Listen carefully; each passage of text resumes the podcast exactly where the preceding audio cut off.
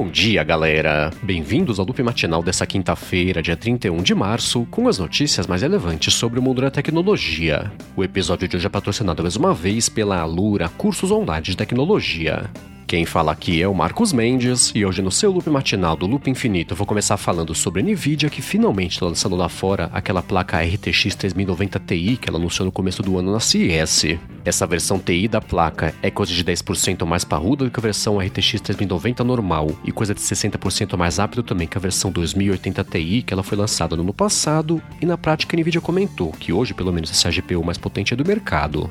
Esse ganho de desempenho vale na verdade não só para jogos, mas de processamento de inteligência artificial, até a parte lá de criptomoedas, né, que é um assunto meio delicado que ela não fala muito a respeito, mas é aquela coisa, né? A fonte do computador e a carteira também do usuário tem que ser meio grande. As especificações dela pedem, por exemplo, por uma fonte de energia de pelo menos 850 watts, que são 100 a mais na comparação com a 3080 normal, e o preço é o seguinte: ela vai custar 2 mil dólares lá fora, que é mais ou menos aqui na conversão direta uns 10 mil reais, mas considerando que lá fora a placa RTX 3090 normal custa 1.500 dólares, sai por quase 20 mil reais aqui no Brasil. Vale você esperar mais ou menos uns 23, 25 ou até mais aí quando ela chegar no mercado nacional. E enquanto isso no Facebook, ele atualizou o Messenger com suporte a atalhos agora, tipo que tem faz um tempo já no Slack.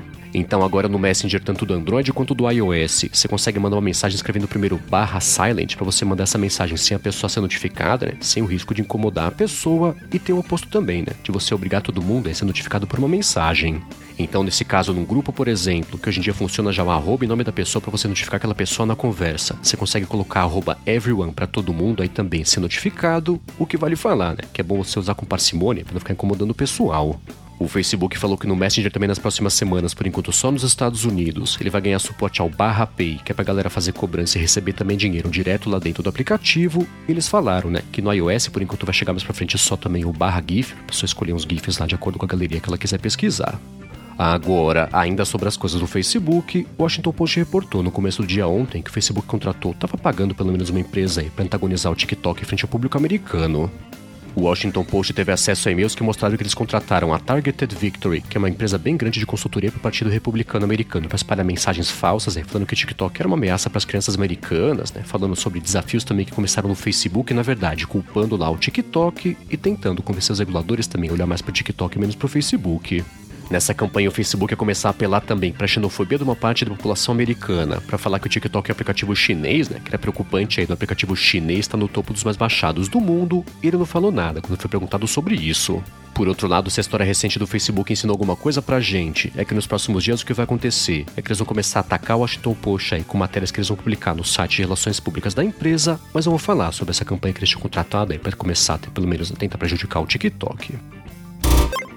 Bom, e agora eu vou falar sobre o Google, que lançou uma ferramenta bem bacana para a galera começar a sinalizar quando está disponível para fazer reuniões. Então no Google Calendário agora o que vai dar para você fazer é gerar um link para mandar para uma pessoa com os dias e horários aí que você tem disponível para fazer a reunião com essa pessoa e ela marca lá o dia que vai ficar mais confortável para ela também, sinalizando quanto tempo também vai durar essa reunião. Essa é uma função que é bem parecida, inclusive, com a plataforma chamada Calendar, que o pessoal usou até bastante na pandemia por conta de home office, organizar as reuniões e tudo mais. E nesse primeiro momento, pelo menos, quem assina a sua parte do plano Business Standard de Google Workspace vai passar a ter acesso e esperar para ver, vai pintar para mais contas aí, talvez um plano gratuito também no futuro.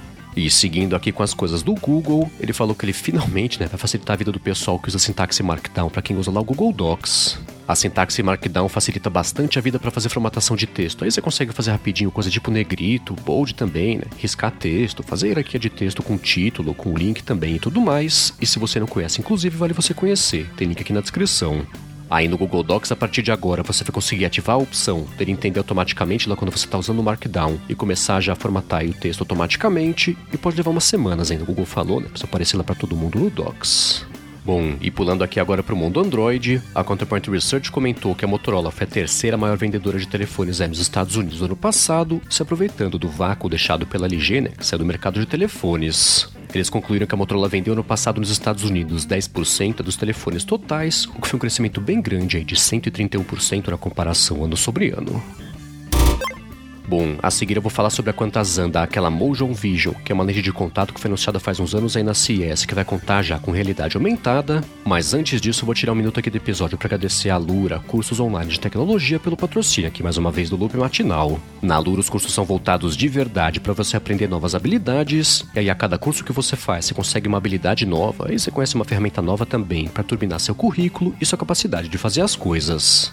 É por isso que a gente vê tantos casos de alunos da Alura que mudaram de vida depois de estudar lá com eles, seja que conseguiram, por exemplo, subir na carreira, conseguiram também mudar de área ou até entrar no mercado de trabalho. Isso vale para as áreas de programação, design, marketing também, ciência de dados, administração, e no link alura.com.br barra loop matinal, você dá mais pé nos depoimentos é do pessoal que mudou de vida quando estudou com eles, e você vê também que você pode ser o próximo. Além disso, por meio desse mesmo link, que é o alura.com.br barra loop matinal, você consegue 10% de desconto para estudar lá com eles, então mais uma vez, hein, acessa lá, alura.com.br barra loop matinal. Muitíssimo obrigado à Lura pelo patrocínio contínuo aqui do podcast. Bom, vamos lá, né? Já faz bastante tempo que eu falei por aqui de uma empresa chamada Mojo Vision, que anunciou na CES, acho que de 2020, uma lente de contato que já tem aí embutida nela realidade aumentada. Agora pintou, eles falaram, até convidar a imprensa para falar como é que tá o estado aí desse dispositivo. Eles mostraram pro pessoal do Cenet, por exemplo, que a versão mais atual dessa lente tem o desenho do uma íris para esconder os sensores, né, que ficam na parte de trás lá que estão embutidos na lente. E aí, bem no meio da lente, tem uma telinha que não deve ter mais ou menos mais do que um milímetro, que é essa sim, é a que mostra informações lá pro olho do usuário. O pessoal do site Cenet comentou que por não ter aprovação do equivalente Anvisa dos Estados Unidos, eles não podiam testar a lente de verdade, né? Colocar a lente lá no olho do jornalista, mas ainda assim tinha uma haste que tinha a lente aplicada lá, que ele podia chegar bem pertinho para ver como é que é a coisa toda. Ele falou que o sistema de acompanhamento da movimentação do olho do usuário, por exemplo, é uma coisa que está bastante promissora e é a parte que é responsável, né, pela realidade o efeito de realidade de você ver uma placa digital, por exemplo, ela continuar no mesmo lugar, mesmo que você mexa o seu olho. Ele falou que enquanto a empresa está conversando com o FDA para conseguir aprovar a primeira versão dessa lente, eles estão fazendo a segunda versão já, que vai ser o próximo passo aí para começar a dar suporte, por exemplo, a lente com grau para a galera poder usar, mas eles não falaram quando, né? Que eles esperam é que pinte aprovação para começar a vender isso de verdade no mercado. E enquanto isso, no mundo da Apple, ela confirmou que na semana que vem, em 8 de abril, que vai estrear aquele esquema que eles vão fazer lá de transmitir ao vivo partidas de beisebol pelo Apple TV Plus. Ela confirmou que a primeira transmissão vai ser do jogo dos New York Mets e dos Washington Nationals e confirmou também né, o calendário completo é dos jogos todos que ela vai transmitir até o finalzinho de junho. Ela reafirmou também que no primeiro momento, até quem não assina Apple TV Plus vai conseguir ter acesso às transmissões ao vivo e confirmou também né, que o Brasil está na lista de países que vão receber acesso a essa função. E ainda sobre as coisas da Apple, ela está avisando para os funcionários dela e pessoal de assistências também que eles não podem mais oferecer suporte para iPhones marcados como roubados ou então como perdidos pela GSMA Device Register, que é um banco de dados global aí de telefones que possam estar roubados ou perdidos. A checagem dessa informação é feita por meio do número e-mail, que é basicamente um RG global aí que todo telefone tem, que a operadora pode até bloquear, caso você tenha o telefone perdido, você consegue pedir para a operadora bloquear. E caso você queira saber mais sobre tudo isso, tem link aqui na descrição. Bom, e um problema que agora que pintou sobre a Apple que virou notícia é que o pessoal tá reclamando, né? Que o WatchOS 8.5 parece que quebrou lá para o Watch Série 7 o sistema de recarga rápida. Tem gente que tá reportando, por exemplo, que ele tá levando algumas horas para recarregar coisa de 10%, 15% da bateria. Isso vale para todo o carregador, né? Tanto da Apple oficial quanto também de terceiros. Aí, perguntada sobre isso, pelo menos por enquanto, a Apple não quis se manifestar, mas geralmente ela solta um update em poucos dias, né? Depois que esse tipo de coisa vira notícia. E por último aqui sobre a Apple, fechando o episódio de hoje, ela anunciou no comecinho da tarde ontem que vai começar a deixar aplicativos que ela fala que são leitores, mostrarem um link para o site da empresa para a galera poder assinar ou criar uma conta lá por fora do sistema da App Store. O que acontece, que na verdade todo mundo sabe hoje em dia, é que ela não deixa nenhum aplicativo ter um sistema paralelo de cobrança que não seja lá por dentro do sistema da App Store, mas nem todo mundo sabe, né? Que ela proíbe também que o aplicativo fale pra pessoa ir pro site lá pra poder criar uma conta ou fazer assinatura. Então hoje em dia no app da Netflix, por exemplo, né? Quando você baixa e abre o aplicativo, ele tem um campo lá só para você fazer o login, caso você já tenha uma conta, e é só isso. Nem tem o um link pro site lá pra você criar uma conta caso você não tenha. Então, a partir de agora, o que vai acontecer em aplicativos de revistas, jornais, livros também, áudio, música e vídeo, que ela fala que são de aplicativos leitores, a galera pode pelo menos linkar para o site da empresa para falar, né? Para a pessoa começar a assinar aí por fora do sistema da App Store, o que é o jeito da Apple, né? De mexer o mínimo possível no sistema que ela tem lá, para tentar impedir um pouco das investigações de competitividade que ela vem sofrendo. É isso aí, galera. O loop matinal do Loop Infinito vai ficando por aqui.